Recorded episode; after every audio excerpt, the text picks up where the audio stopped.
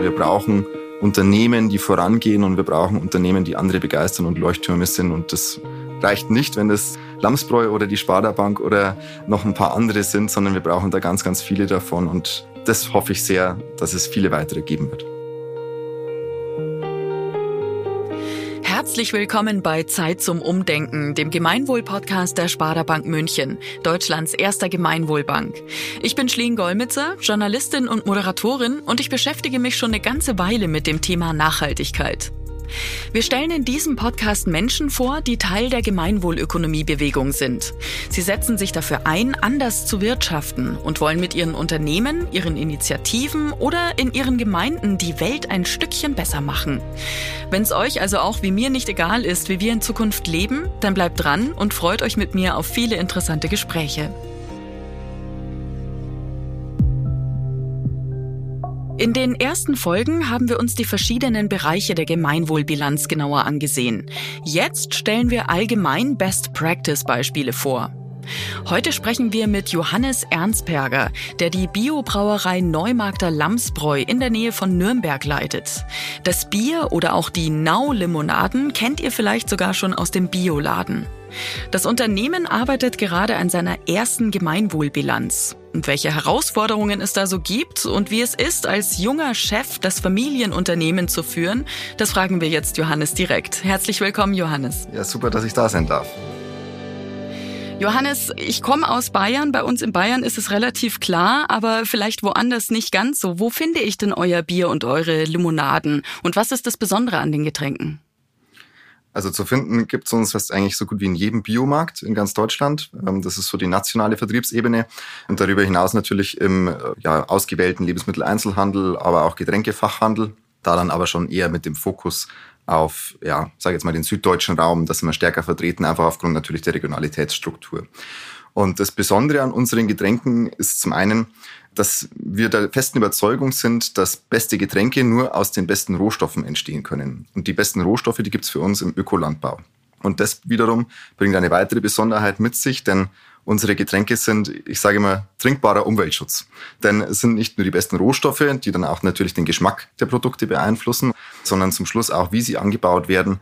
Und der Ökolandbau ist nun mal, zumindest für mich und ich glaube auch für viele andere, die eine Universallösung für ganz viele der drängenden Probleme, die wir heutzutage in unserer Welt haben, sei es Klimawandel, Artensterben, Wasserschutz, all diese Themen, da bietet der Ökolandbau Antworten drauf und damit leisten wir durch unsere Biogetränke, ob Bier oder Limonaden oder auch Biomineralwasser, hier einen direkten Beitrag und somit jeder, der eine Flasche Lamsbräu trinkt, auch einen indirekten Beitrag. Du leitest jetzt das Unternehmen schon in siebter Generation. War für dich eigentlich schon immer klar, dass du das machen möchtest? Wenn man in einem Familienunternehmen aufwächst, dann wird man da natürlich mitgeprägt davon. Und für mich war aber auch dann erst, sage ich jetzt mal, mit dem Abitur wirklich der Zeitpunkt gekommen, wo ich mir sehr intensiv Gedanken gemacht habe, möchte ich das oder möchte ich das nicht. Ich habe aber für mich schon festgestellt, ich möchte in meinem Leben was bewegen. Und wenn man die Chance hat, dann ein Unternehmen leiten zu dürfen und mit diesem Hebel eines Unternehmens etwas bewegen zu können, dann, dann habe ich mir gedacht, da muss man die Chance einfach ergreifen. Und habe mich dann entsprechend auch in meiner gesamten Ausbildung darauf ausgerichtet, weil ich bin ein Mensch, der, wenn er was macht, dann immer sehr fundiert und gründlich und gescheit. Und habe entsprechend mich sowohl kaufmännisch als auch technisch intensiv ausgebildet. Bin auch gelernter Brauer und Melzer, also wollte auch wirklich von der Handwerksmaterie, weil zum Schluss verstehen wir uns auch nach wie vor als ein Handwerksbetrieb wollte ich einfach Ahnung haben und entsprechend ja, habe ich mir da die Zeit genommen und dann aber auch entschieden, so und jetzt, jetzt habe ich das Rüstzeug und jetzt will ich auch eben was bewegen und ins Unternehmen einsteigen. Und das läuft für dich auch gut, jetzt so als relativ junger Chef, ne? Ja, ich bin jetzt 32, mit 27 bin ich eingestiegen oder knapp 28 äh, war ich damals. Ich glaube, ich bin mittlerweile ganz gut sattelfest. Natürlich war es zu Beginn eine steile Lernkurve, gerade wenn man in so jungen Jahren einsteigt, dann zwangsläufig ist es so, dass man natürlich einem die Erfahrung ein Stück weit fehlt. Wo soll sie auch herkommen? Aber ich hatte da eine sehr, sehr steile Lernkurve, gerade in den ersten ein, zwei Jahren, hatte auch äh, gute Begleitung, weil ich mit zu Beginn die Geschäftsführung auch teilen durfte mit unserer vorhergehenden langjährigen Geschäftsführung durfte da viel lernen. Und das theoretische Rüstzeug, das hatte ich dabei, das habe ich mir vorher angeeignet und so glaube ich, bin ich heute doch sehr glücklich an der Stelle, wo ich bin und glaube ich auch genau richtig. Ihr arbeitet ja sehr eng, du hast es vorhin schon erwähnt, mit Biolandwirten und Landwirtinnen aus der Region zusammen. Es gibt auch eine eigene Lamsbräu-Erzeugergemeinschaft. Kannst du so ein bisschen erzählen davon, wie da die Zusammenarbeit aussieht? Genau, diese Erzeugergemeinschaft, die geht zurück schon bis in die 80er Jahre mittlerweile über 180 Landwirte, die die Braurohstoffe, die in unser Bier hineinkommen, also Hopfen, Gerste, Weizen, Dinkel, für uns anbauen. Alle hier direkt bei uns in der Region, in der Oberpfalz, zum Teil auch in Mittelfranken dann noch ansässig, also direkt um den Schornstein drumherum. Regionaler geht's kaum. Und diese Erzeugergemeinschaft ist eigentlich ein ganz, ganz wesentlicher Baustein auch unserer Unternehmensphilosophie, ergänzt um die eigene Melzerei. Denn bevor ich Getreide irgendwie zu Bier verarbeite, muss ich es vorher vermelzen. Also gibt es einen Zwischenproduktionsschritt, der in der Regel normalerweise eigentlich getrennt ist. Also sprich, obwohl der Beruf Brauer und Melzer heißt, ist es in der Regel so, dass es Malzfabriken gibt, die den einen Job machen und dann die Brauereien, die das Malz verarbeiten. Wir unterscheiden uns da. Wir sind einer der ganz, ganz wenigen Brauereien, die noch eine eigene Melzerei haben. Und der Unterschied ist einfach alleine schon dadurch, andere kaufen Malz ein, wir kaufen Getreide ein. Das bedeutet, wir haben den direkten Bezug zur Landwirtschaft. Und nur mit diesem direkten Bezug zur Landwirtschaft entsteht auch Verständnis für die Landwirtschaft, der direkte Kontakt zum Landwirt. Und daraus kann dann auch mehr als eine reine Lieferantenbeziehung entstehen. Was, was wir mit unserer Erzeugergemeinschaft für ökologische Braurohstoffe, der EZEP, haben, das ist eine Wertegemeinschaft. Und eine Wertegemeinschaft zeichnet sich dadurch aus, dass sie auch eben nicht nur gemeinsame Werte hat, sondern auch gemeinsame Ziele verfolgt. Und unser gemeinsames Ziel ist natürlich der Ausbau des ökologischen Landbaus, die Weiterentwicklung. Und da kann man dann als Gemeinschaft wesentlich mehr erreichen als jeder Einzelne für sich. Weder wir als Lamsbräu könnten alleine so viel bewegen, noch jeder einzelne Landwirt. Und so können dann Projekte entstehen, wie beispielsweise unsere Kulturlandpläne, wo wir Landwirte unterstützen mit hofindividuellen Naturschutzkonzepten für ihre Höfe, für ihre Äcker oder gemeinsame Saatzuchtforschung, Ökosaatzuchtforschung, was auch ein wichtiger Baustein ist. All diese Themen wären ohne Gemeinschaft gar nicht möglich. Und deswegen so ein ganz, ganz wichtiger Baustein. Und genau diesen selben Baustein versuchen wir auch bei unseren Biolimonaden in ähnlicher Weise zu leben. Da haben wir beispielsweise eine Erzeugergemeinschaft mittlerweile für unsere Zuckerrüben, wo wir auch versuchen, in ähnlicher Art und Weise intensiv mit den Landwirten in Kontakt zu sein und so nicht nur Transparenz zu schaffen, sondern auch tatsächlich Wirkung. Jetzt müssen wir mal so ein bisschen in der Geschichte von Lamsbräu äh, zurückgehen. Ihr wart ja nicht schon immer eine Biobrauerei. Den Prozess hat dein Vater erst angestoßen. Und da gab es am Anfang wohl schon ganz schön Gegenwind auch aus der Branche. Warum? Also man könnte jetzt sagen, wir waren vorher auch schon mal eine Biobrauerei, weil 1628, so lange gibt's uns. oh, äh, ja. Da gab es noch keine, äh, keine da war alles Bio. keine Spritzmittel, da war alles Bio, genau.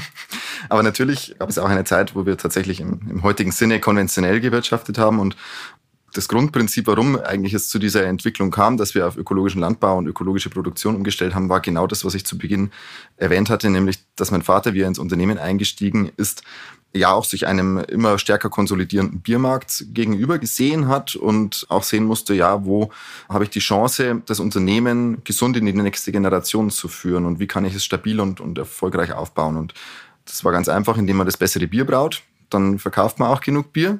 Und diese besseren Rohstoffe, die es für dieses bessere Bier braucht, hat er im ökologischen Landbau gefunden. Das war so diese Anfänge. Und natürlich gab es. Daher kam dann wahrscheinlich auch der Gegenwind, weil es dann doch das bessere Bier war.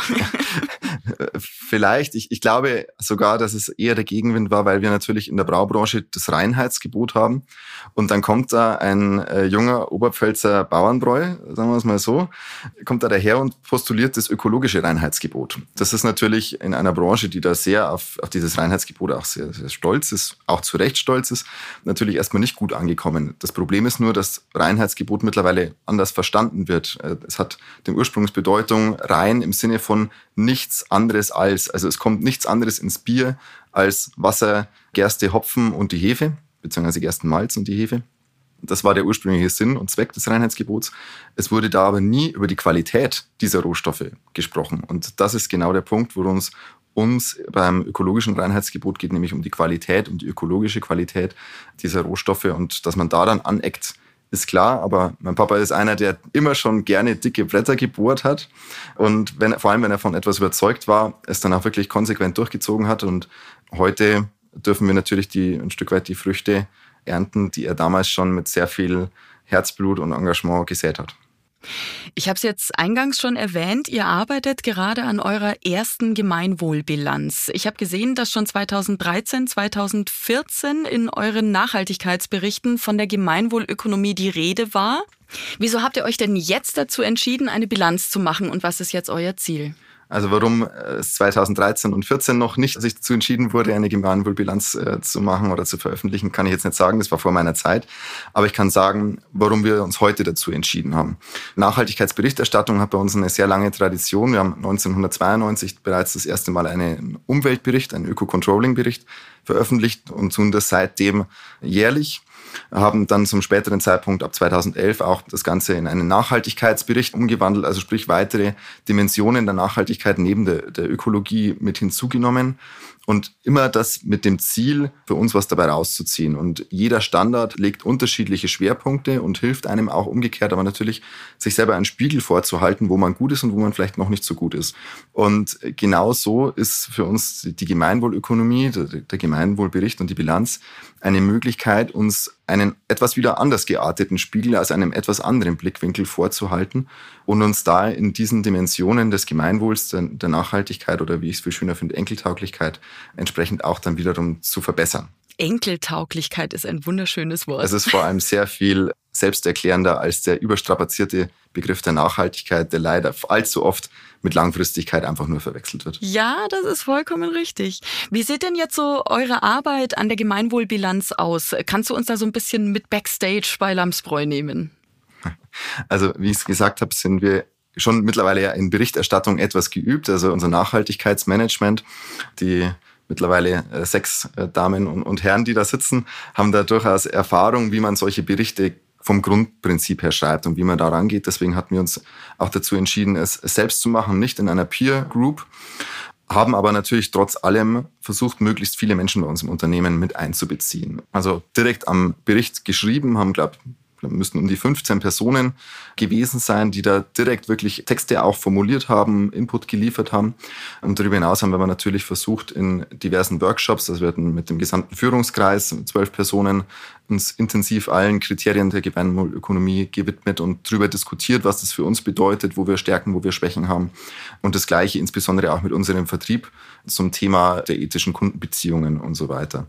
Um da einfach eine möglichst breite Basis mit abzuholen, auch verschiedene Meinungen mit einzubeziehen, denn es sind ja durchaus auch alternative Konzepte oder alternative Vorstellungen, denen auch wir noch nicht zu 100 Prozent gerecht werden und wo man aber auch vielleicht bewusst entscheidet, nee, das ist auch jetzt nicht unser Weg. Wir sind ein beispielsweise inhabergeführtes Unternehmen und dabei wird es auch bleiben. Und das ist dann aber auch gut und muss man halt dann auch akzeptieren, dass wir da dem Idealbild vielleicht einer Gemeinwohlökonomie mit einem sich selbst gehörenden Unternehmen beispielsweise dann eben nicht entspricht, auch aus ganz bestimmten und gewissen Gründen, die wir für uns auch verargumentieren können. Du hast vorhin dieses schöne Bild mit dem Spiegel aufgemacht, äh, dem man sich vorhält. Äh, bei diesem Blick in den Spiegel gab es da auch Dinge, die euch überrascht haben? Mm, was mich schon überrascht hat tatsächlich, dass die Gemeinwohlökonomie grundsätzlich so stark ausgerichtet ist auf eher Kapitalgesellschaften oder dass man immer Kapitalgesellschaften im Hintergrund hat, wenn man sich auch die, die begleitenden Texte und äh, Werke und so weiter dazu durchliest und dass man da den Unterschied eines familien- und inhabergeführten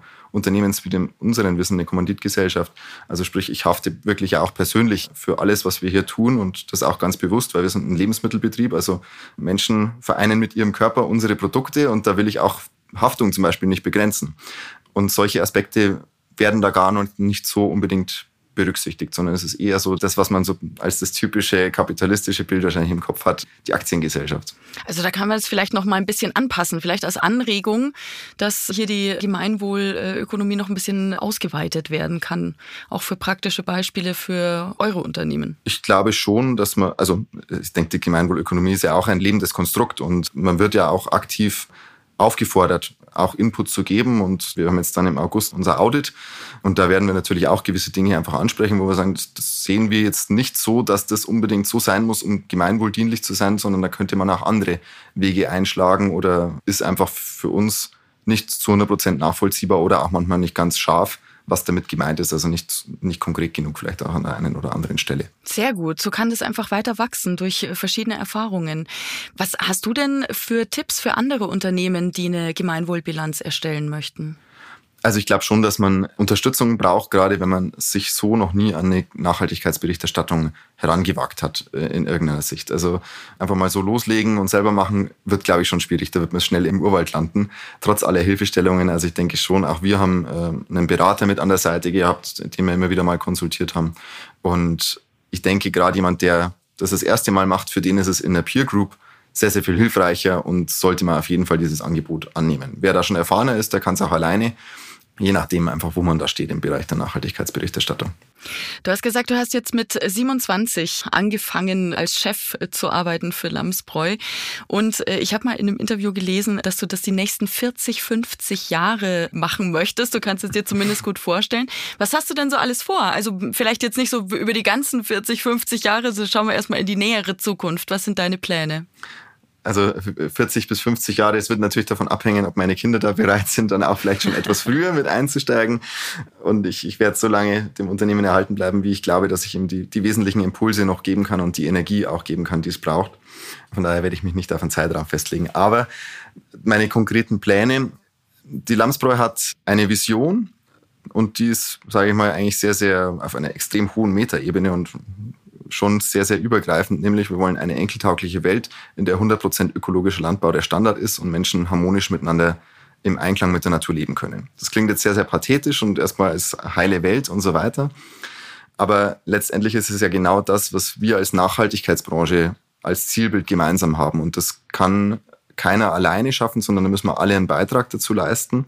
Und deswegen ist unsere Mission, auf der einen Seite selbst der Natur immer äh, mehr zurückzugeben, vielleicht sogar eines Tages mehr zurückzugeben, als wir entnehmen und auf der anderen Seite andere zu begeistern, andere von ökologischen Lebensmitteln zu begeistern, von der Herstellung, aber auch vom Genuss der ökologischen Lebensmittel, weil, wie gesagt, alleine werden wir es nicht schaffen, selbst wenn wir irgendwann mal 100% Bio-Bier hätten, dann werden wir es nicht schaffen, dass das alles von Lamsbräu kommt. Das, das funktioniert nicht.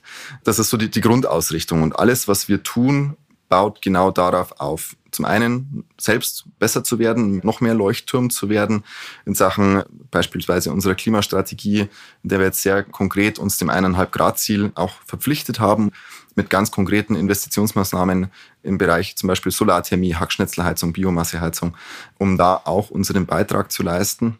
Und natürlich aber umgekehrt, um auch diesem Thema andere begeistern, gerecht zu werden, arbeiten wir sehr aktiv an unseren Marken, wie können wir über unsere Produktmarken genau das erreichen, weil das sind ja unsere Kommunikatoren nach außen.